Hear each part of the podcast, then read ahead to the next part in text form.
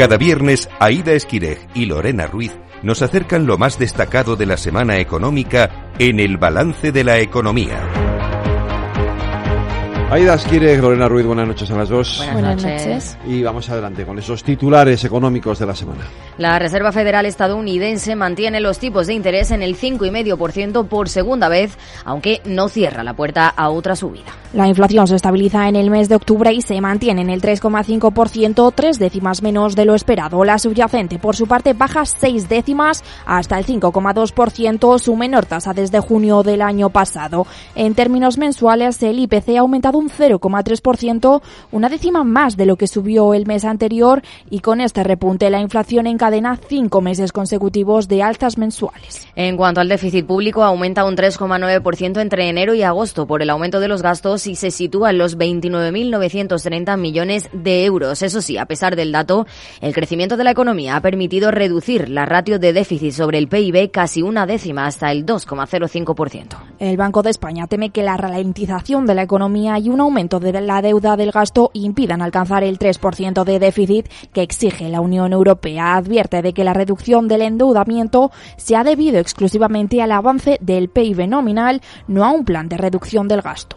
Por su parte, el PIB de la eurozona, según los datos preliminares, retrocede un 0,1% en el tercer trimestre de este año, una contracción que no sucedía desde que estábamos en pandemia. De confirmarse este dato negativo, la eurozona se asoma a una recesión técnica en un contexto de alta inflación y fuertes subidas de los tipos de interés. El PSOE ha pactado con Esquerra Republicana la condonación de la deuda a Cataluña. Concretamente, el Gobierno ha accedido a condonar el 20% de los 72.000 millones de euros de deuda de Cataluña, lo que supondría deshacerse de 15.000 millones de euros de capital y otros 1.300 adicionales de ahorro en intereses, un mecanismo que también será extensible a otras comunidades autónomas. La Seguridad Social suma cerca de 93.000 afiliados de media en octubre, con un especial tirón del sector educativo, mientras que el paro aumenta en unas 37.000 personas. Por sectores, el desempleo solo disminuye en la construcción, mientras que aumenta en los demás, con especial relevancia en los servicios. En octubre se registraron cerca de 1,4 millones de contratos, un 8,4% menos que el mismo mes de 2022. Los indefinidos caen casi un 13%,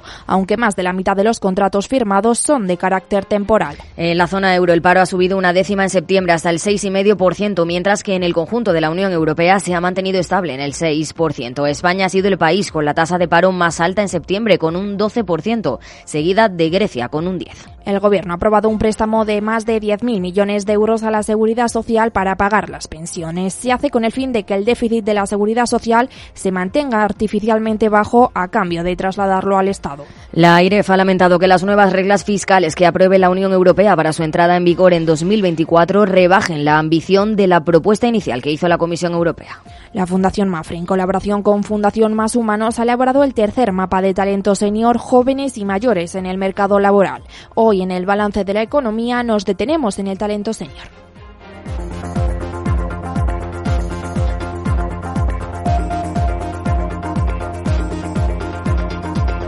Saludamos a Juan Fernández Palacios, director del Centro de Investigación Age Ignomics de Fundación Mafre. Buenas tardes. Hola, buenas tardes.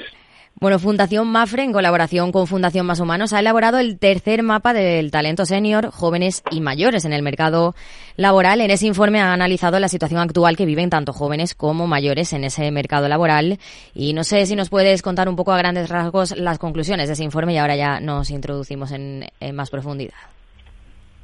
Muy bien, pues mira, en ese informe efectivamente hemos comparado cuál es la situación laboral de jóvenes y mayores seniores, eh, tomando como, como jóvenes aquellos eh, personas entre 18 y 30 años y como seniores los mayores de 55 y hasta 70 años. Por tanto, son dos segmentos eh, de edad que, que, que, son muy, muy representativos de lo que es la categoría joven y la categoría senior. ¿no?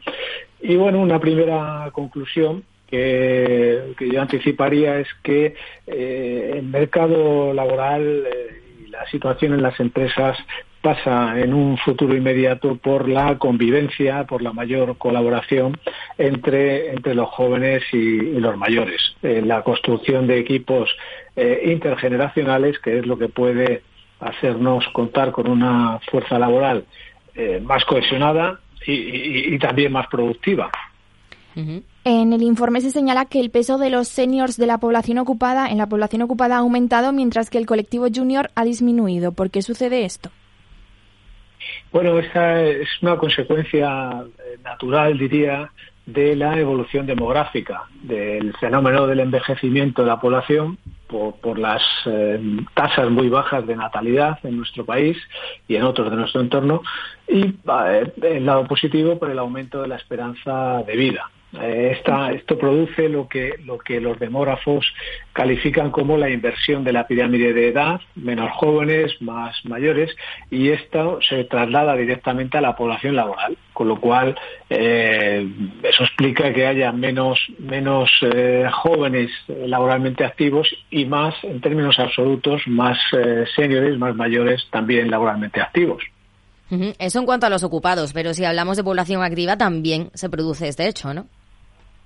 Sí, la evolución demográfica que acabo de comentar pues afecta tanto a la población activa, es decir, a aquellas personas jóvenes y señores que, están en condiciones de, trabajar y que quieren trabajar, es decir, que están en una posición activa de búsqueda de empleo, como a los que ya tienen un puesto de trabajo, a los ocupados. Es decir, es, es eh, totalmente paralela la, la repercusión de, de, la evolución demográfica tanto en la población activa como en la población ocupada. Normalmente era complicado para los mayores de 55 años encontrar un empleo porque ahora hay un menor número de seniors en paro frente a los jóvenes y esto se supone que está empezando a cambiar, ¿no? Eh, sí, sí, algo, algo está cambiando por la, una vez más por la propia evolución demográfica y también por la, la, coyuntura económica. ¿no? El desempleo juvenil eh, ha sido y es lamentablemente una de las principales lacras de la economía española, ¿no? Con, con, que ahí siempre aparecemos con una tasa de desempleo juvenil alta y muy superior a la media de la población según el, mapa del talento senior que acabamos de, publicar, un 23,6% de la población en el 2022 de la población joven estaba en paro. Por el contrario, la, tasa de empleo de los señores se viene manteniendo por debajo de, la media de la población en los últimos años. si hoy estamos hablando de una, de una tasa de desempleo en España que supera eh, en alguna medida el 12%, pues el desempleo de los seniors es en el 2022 del 10,5%. En términos absolutos, sí es cierto que el número de jóvenes en paro, eh, aunque ha descendido desde 2008, eh, desde un millón cincuenta mil, según decimos en el estudio, a, cerca de 900.000, se mantiene muy por encima de los seniors. Los seniors desempleados eran 175.000 en 2008 y son 490.000 en 2022. Aquí influye mucho una vez más el, número de personas mayores de 55 años que, que, ha aumentado considerablemente en este en este periodo, ¿no? Claro, porque si hablamos de paro de larga duración sí que lo sufren más los mayores de 55 años. Efectivamente, eso es otra otra realidad de nuestro mercado laboral, el paro de larga duración es em, bastante más alto en los seniors que en los jóvenes. Eh, los datos que ofrecemos aquí en el mapa es que mm, los seniors en un 50% llevan eh, más de, dos años en paro. Es decir, los seniors parados llevan más de dos años eh, buscando empleo, el 50% de ellos. Sin embargo, en los jóvenes, la mitad de los que se encuentran en paro no llevan más de seis meses en paro. Es decir, el, hablábamos de la lacra que supone el desempleo juvenil, hay otra lacra y es el, desempleo senior de larga duración, que, hay que intentar corregir, claro de larga duración y bueno, hay muchas publicaciones en redes sociales de ese tipo de personas, ¿no? De más de 55 años o de 50 y pocos que llevan tiempo buscando trabajo y que ya casi suplican, ¿no? Que les den un trabajo. Sí, sí, no, eso es una, eso, es una, una realidad eh, eh, triste porque, porque refleja además eh, un cierto edadismo latente en, la, en, nuestra sociedad, ¿no? No, no es un problema exclusivo de España, ¿no? Pero, pero sí es cierto que tendemos a mirar a las personas que ya han cumplido los 55, incluso más jóvenes, 50 años, como personas que están ya eh, presumimos que, que, que, hay que están obsoletas, que ya no, no pueden seguir eh, el ritmo de adaptación a los nuevos procedimientos de trabajo, que son más caras, en fin, toda una serie de prejuicios que hace que, eh, bueno, pues que con 55 o 60 años sea muy difícil encontrar un, puesto de trabajo. Otro, otro dato que destaca el informe es que los trabajadores mayores de 55 años prefieren emprender más que los jóvenes. ¿Esto es porque les cuesta más encontrar trabajo a esa edad y deciden montar su propio negocio o por qué otro motivo puede ser? Pues eh, eh, influye mucho las dificultades para, justo lo que hablábamos, ¿no? las dificultades para, para encontrar un puesto de trabajo que hace que la, el autoempleo, es decir, la, la, actividad como autónomo o como profesional, eh, pues sea la única vía que muchas personas tienen para mantenerse en el mercado laboral. Hay otras que, que digamos, que, que son eh, bueno, pues sus propios empleadores por, por, por vocación, pero hay muchos de eh, autoempleo de, de, autónomos que lo son por, por, porque no tienen otro remedio.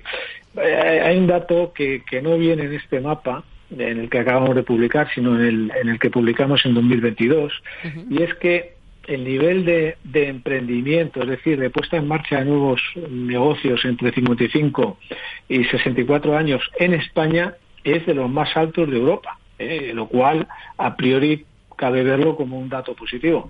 Sin embargo, cuando analizamos las razones, las causas de, esa, de ese mayor emprendimiento, nos encontramos con que en España el 30% de las personas que ponen en marcha un, de los seniors, de las personas entre 55 y, y 70 años que ponen en marcha un, un nuevo negocio, en un 30% lo hacen por necesidad.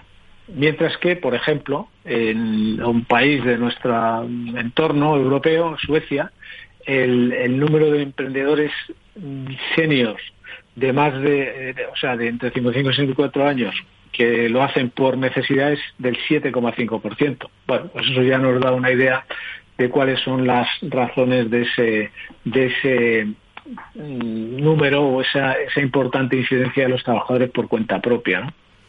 Pero claro, para montar tu propio negocio tienes que tener dinero suficiente para, para emprender. Entonces, también hay un dato de, este informe que dice que, que, esas personas, las que superan los 55 años, tienen una renta per cápita mayor que ningún otro grupo. Claro, tienen vivienda, tienen ahorros y por eso igual eh, pues pueden emprender, ¿no? Efectivamente, eso es un dato positivo, digamos, que, eh, que ayuda al emprendimiento de los seniores más que al de los jóvenes. Efectivamente, no hay un tema eh, de facilidad de financiación eh, detrás de, estos emprendimientos de, trabajadores maduros y, hay un tema también de, oficio, de experiencia, de, seguridad, de know-how, en fin, todo, todo a uno, ayuda, ¿no? El, el, el, trabajo profesional, el trabajo autónomo es, eh, es una actividad mm, honrosa, necesaria y es una salida que de alguna manera habría que facilitar. Habría que facilitar porque, porque es una, una vía de creación de empleo y es una vía de, de, generación de riqueza, no solamente para los que emprenden, sino también para todos. ¿no? De hecho, hay un dato y es que los, eh, los trabajadores, este también es un dato del, del mapa del talento senior del año 2022 y es que los, los trabajadores autónomos eh, que contratan empleados, es decir, que incorporan, que crean empleo, eh, son eh, va creciendo con la edad. Es decir, a mayor edad, mayor probabilidad de que los autónomos incorporen otros empleados a su proyecto. Siguiendo con el dato de que los mayores de 55 años tienen una renta per cápita mucho mayor que ningún otro grupo, esto nunca en la historia de España se había conseguido con tanta fortaleza. ¿A qué se debe esta mejoría? Bueno, yo creo que, ha habido una generación, que hoy es la generación senior, pues que ha disfrutado de unas condiciones eh, del entorno económico y laboral eh, bueno, con algunas eh, debilidades, pero con mm, otras fortalezas, entre ellas la estabilidad en el empleo. se dice por ahí, y lo recogemos en, algún momento en el mapa, que eh, los, los baby boomers, aquellos que nacieron entre finales de los 50 y principios de los 70 en España, eh, con el boom de la natalidad, eh, son realmente la primera clase media en España. España venía desde fin, de la posguerra y, antes de la de, fin, de, nuestra guerra civil mm, con una sociedad muy desequilibrada eh, donde pues la clase media prácticamente no existía. Y esta clase media surge a partir de eh, pues eso de los años eh, finales de los 50 años 60 coincidiendo con los baby boomers. Bueno pues esa estabilidad esa esa regularidad en los ingresos de esta generación es la que ahora se traduce en unos, eh, digamos, eh, en un patrimonio, en una titularidad de viviendas, en unos ingresos superiores al de, al de otras generaciones más jóvenes. La ocupación se da sobre todo en el sector servicios. ¿En qué ramas trabajan más unos y otros? Bien, aquí el dato que nos que nos eh, sale y que recoge el, el, mapa del, talento senior de, después de los estudios que hemos hecho es que los jóvenes trabajan sobre todo en, en hostelería y en comercio, mientras que los seniors, los seniors eh, se ocupan sobre todo en el sector sociosanitario y en la industria. Es decir, hay una hay una diversidad también de ocupaciones entre, entre unos y otros. ¿eh? también tiene que ver con la quizá con la, con la mayor energía, capacidad física que tienen los jóvenes para ciertos trabajos comparado con la que tienen los seniors. Eh, eso es, digamos que tiene una derivada en el tipo de sectores, el tipo de ocupación que, que tienen unos y otros, ¿no? ¿Cómo de positiva es una economía senior? Porque claro, mm, vamos a llegar a ella, ¿verdad? Bueno, es algo inevitable, porque y yo diría afortunadamente cada vez hay más gente que vive más años, que alcanza edades que antes eran eh, no eran fáciles de alcanzar y que además lo hacen en buenas condiciones de, vida y salud. Eh, y en ese sentido, yo diría que para que la economía vaya bien es necesario que la economía de los seniors, es decir, la economía senior vaya bien. Entonces, ¿cómo de positiva es una economía senior? Pues eh, muy positiva, porque si va bien quiere decir que el resto de la economía irá igual eh, de bien eh, y si va mal, pues irá mal. El que, el que la generación senior tenga capacidad adquisitiva, tenga recursos y tenga dinamismo económico, beneficia no solamente a los seniors, beneficia a toda la sociedad, también a los jóvenes. Aún así siguen existiendo bastantes mitos sobre el talento senior, ¿no?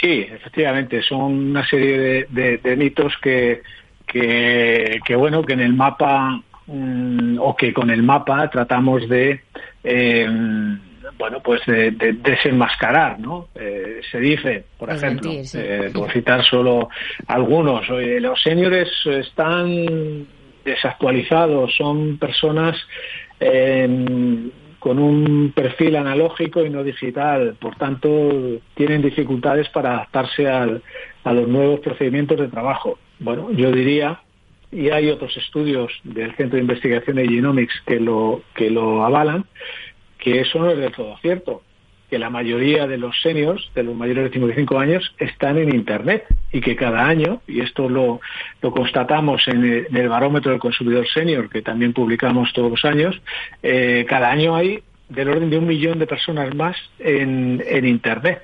Con lo cual, eh, los seniors están desactualizados y, y, con dificultades para manejar las herramientas digitales. Pues, pues no, no es cierto. Se dice que los señores eh, no son emprendedores, es otro mito. Esto, estos mitos eh, no, no solamente los hemos, digamos, eh, recogido de lo que opina, en fin, del rumor que podemos captar en las calles, ¿no? Esto, hemos hecho unos focus group combinando jóvenes, seniors y expertos para que nos cuenten realmente cuál es su visión de, de uno y otro colectivo. Eh, por tanto, dicen no son emprendedores. Bueno, pues eh, ahí tenemos casi un millón de autónomos, eh, de los autónomos en España son seniors, es decir, el 23% de todos los autónomos, frente a menos de 200.000 autónomos jóvenes. No, es verdad que los señores no sean, no sean emprendedores. Eh, el mito para mí más lacerante y que yo creo que cuanto antes hay que desterrar es ese que sostiene que los los, eh, los mayores que, deciden seguir trabajando eh, quitan el empleo a los jóvenes. Eso no no no no no es verdad eh, y, empíricamente se demuestra que no es verdad. por ejemplo, Japón, Nueva Zelanda, Corea del Sur son ejemplos que hemos puesto en el mapa. son Mm, sociedades con edades de jubilación efectivas mucho más tardías que las que tenemos en Europa, en España y, en nuestros países del entorno. Estamos hablando de 70 años y, sin embargo, son países que tienen las menores tasas de, desempleo juvenil. Es decir, no, no, no se cumple ese axioma de que los mayores están eh, quitando el trabajo a los jóvenes. Eh, el mercado de trabajo no es un, no es un mercado de, de suma cero donde para que unos entres otros tienen que salir. Eh, es, un, es un mercado mucho más dinámico, expansivo, donde si unos trabajos trabajan, la probabilidad de que otros lo hagan es, mayor. Hay muchos mitos, pero también hay algunas realidades como que existe una desconfianza mutua, en, mutua entre, entre y jóvenes en el mundo del trabajo. ¿A qué se debe esta desconfianza?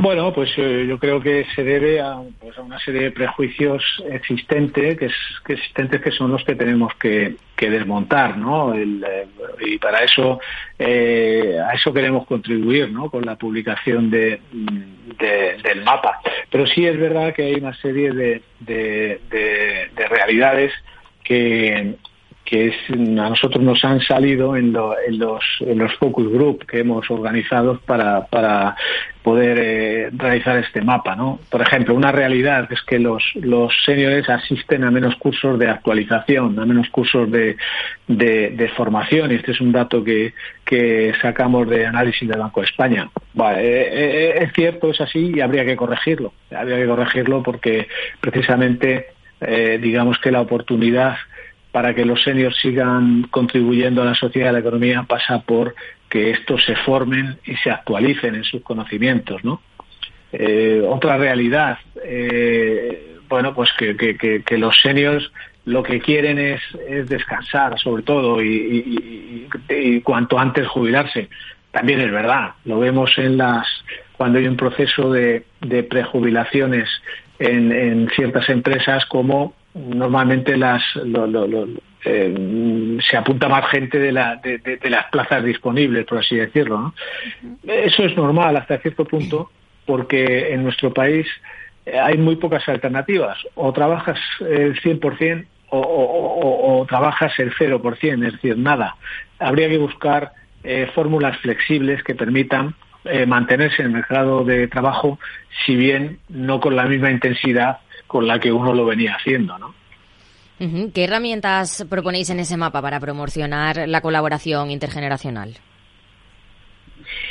Porque, como decía al principio, no esa es la principal conclusión. ¿no? En, el seno de las empresas se necesita eh, crear equipos equilibrados, eh, intergeneracionales, donde convivan jóvenes y, mayores. ¿no? Entonces, ¿qué, herramientas tenemos? Pues eh, la casuística es grande y, dependerá de, las eh, de, cada empresa, de cada sector. ¿no? Una de ellas es la formación, es decir, la actualización eh, de los conocimientos de, los seniors. No, no vale eso de, excluir de la formación a las personas que han cumplido 50 o 55 años porque se piensan que es una inversión que la empresa no va a rentabilizar.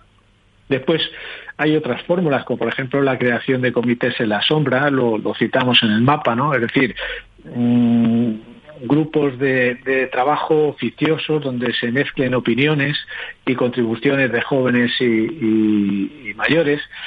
Desde el punto de vista de la atracción del talento, el, trabajar con currículums ciegos, es decir, cuando vamos a captar a alguien, pues, pues em, omitir el, dato de, la edad para, para, para, que eso no sea un, un, condicionante, hacer públicos los datos de diversidad generacional dentro de las empresas, igual que hoy se hacen públicos en las memorias de las sociedades la, la, composición por género de los órganos de gobierno, pues eh, igual podríamos hacer con respecto a la, composición por grupos de edades, eh, la creación de puestos de trabajo adaptados a, a la edad de, las, de los trabajadores maduros, es decir, eh, dar la oportunidad de que, de que trabajadores que han venido haciendo una función X puedan seguir participando en la empresa en una función quizá con menos exigencia de, trabajo físico, en fin.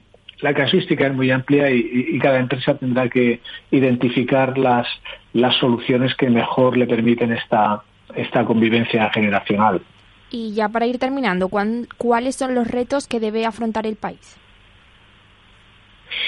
Bueno, yo creo que el reto es eh, acabar con el edadismo, es decir, eh, eh, ser consciente, tomar conciencia de que, de que ese segmento de población que tiene entre 55 y 70 años eh, no podemos mandarles a su casa. Eso es un despilfarro de conocimiento, de talento y, la economía española, sus sistemas del bienestar eh, lo necesitan, necesitan seguir trabajando. Y, segundo, mm, tenemos que, que habilitar dentro de las empresas, dentro de las administraciones públicas, la creación de equipos intergeneracionales, eh, equipos donde, donde cada, cada colectivo aporte lo mejor que tenga. los jóvenes su, su energía, su, su capacidad innovadora y los señores su experiencia, su conocimiento y, y su capacidad de gestión de equipos, por ejemplo. Creo que esos serían los retos que tenemos que afrontar y a los que nosotros nos gustaría contribuir. Pues Juan Fernández Palacios, director del Centro de Investigación Genomics de la Fundación Mafre, muchas gracias por atender la llamada del balance de la economía de Capital Radio. Muchas gracias a vosotros. Gracias. A vuestra disposición. Hasta luego, gracias. Adiós.